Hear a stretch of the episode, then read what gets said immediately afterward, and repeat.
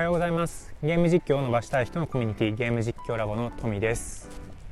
今日は自分は雑魚なんだからとにかくやるしかないっていうお話です。うん。えっ、と何が雑魚かっていうとまあ僕が雑魚なわけです。でなんで雑魚かっていうとまあ永久に雑魚なんですよ。あのこれね難しいんですけど結構僕今までの放送の中でビジネス経験があるとか海外でえー、子会社ではあるんですけど起業して、まあ、二十数名規模まで、えー、大きくして二十数名の規模って、まあ、あの小さいと思われるかもしれないんですけど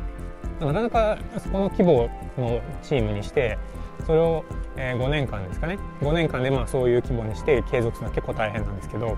まあ、そういうビジネス経験があったり、えー、営業とかですねマーケティングで、え、海外に、ま、大きな製品を販売したりみたいな。なんかちょっとそういう、えー、なんでしょうね、まあ、ビジネス経験がありますみたいな話をしてきたこともあってこうなんだろう。その経験を武器に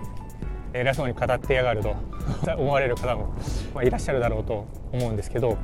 えー、ゲーム実況の世界では僕は初心者ですしコミュニティを立ち上げるのも初心者ですし今の NFT を作ってることも初心者ですしこれから Web3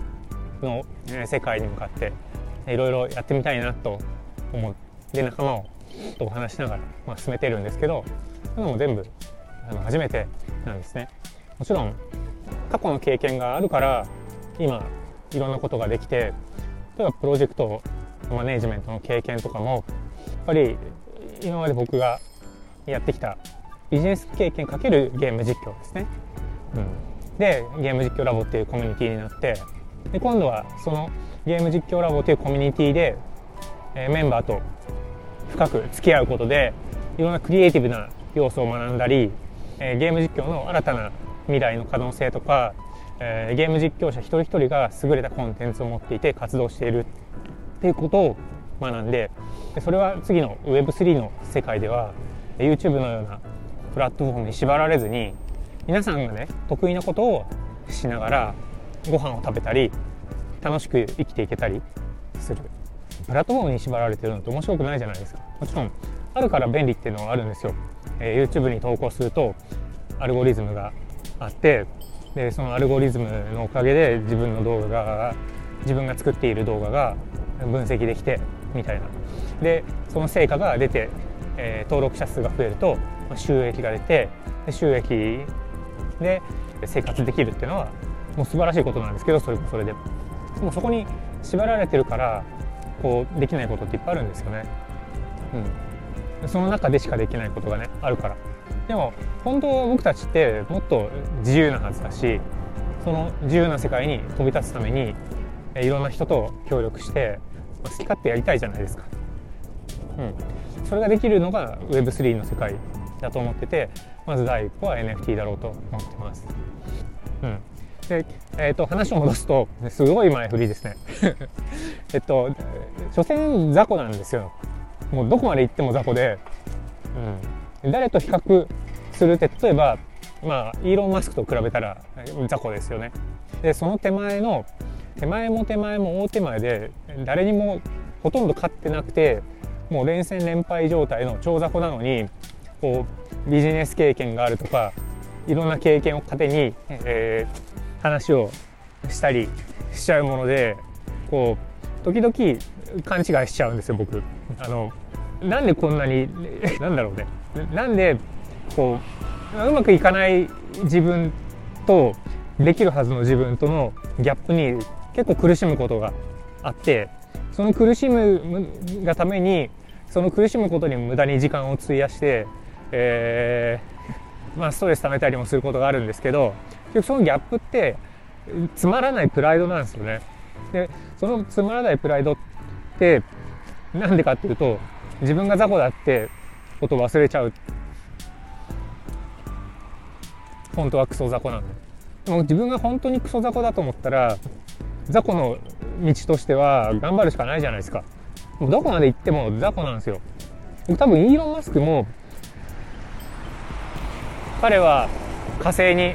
移住するって言ってるんですけどでもそこにたどり着くまではやっぱり雑魚だと思ってるんじゃないかなって思うんですね。今あのツイッターを買収する話があって買収した後のマネジメントの話で、えー、ツイッターを有償化するとかで、えー、従業員に結構ハードワークを課してるっていう話があるんですけどそこって別に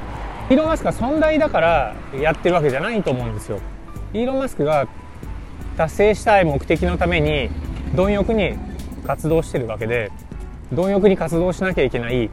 理由が彼にはあるあるからやってるわけですで僕はそこのもう手前の1%も達してないのにどうでもいい自分のつまんないプライドで勝手に苦しんだりすることがあって雑魚キャラなのに。そこってやっぱり雑魚キャラだって自分で認識し続けなきゃいけないし雑魚キャラだから好きなことやるんでしょって好きなことに一生懸命やんないといけないんじゃないのって思うんですよね。なので今日ちょっとここで話したかったのは、えー、私トミは超雑魚キャラで本当ひたすら活動するしかないと思ってますのでそれを、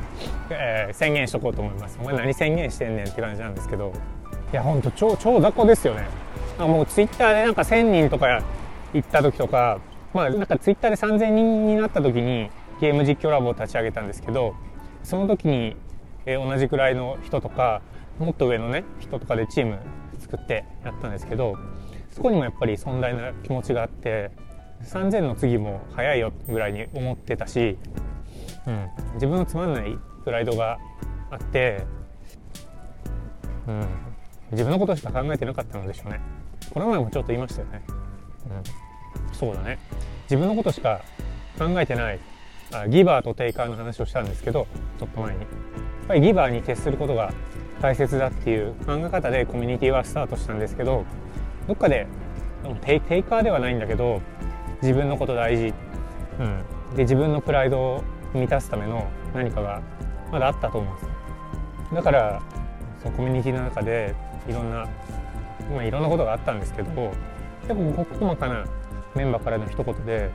まあ、傷ついたりイライラしたりするようなこともあったんですね。もうそれってやっぱり、うん、つまんないプライドなんですよ。うん、今もまだそういうところ残ってると思うし人間なかなか変わらないから。だけどやっぱり認識しなきゃいけないのは自分は超雑魚だってことです、うん、なので超雑魚なりに頑張っていきますので引き続きよろしくお願いします。それでは最後にお知らせです。なおのおもちゃ箱さんの最新投稿、えー、ゼノブレイド3ゼノブレ無双はよ。というタイトルでなおさんのねスーパートークが満載です。あの実況歴15年ですからね、えー、常にあのゲームキャラクターに絡んでいくボケとツッコミがうん、すごいスキルだと思うんですけど、これ絶対見てほしいので、いや、面白いんですよ。あの、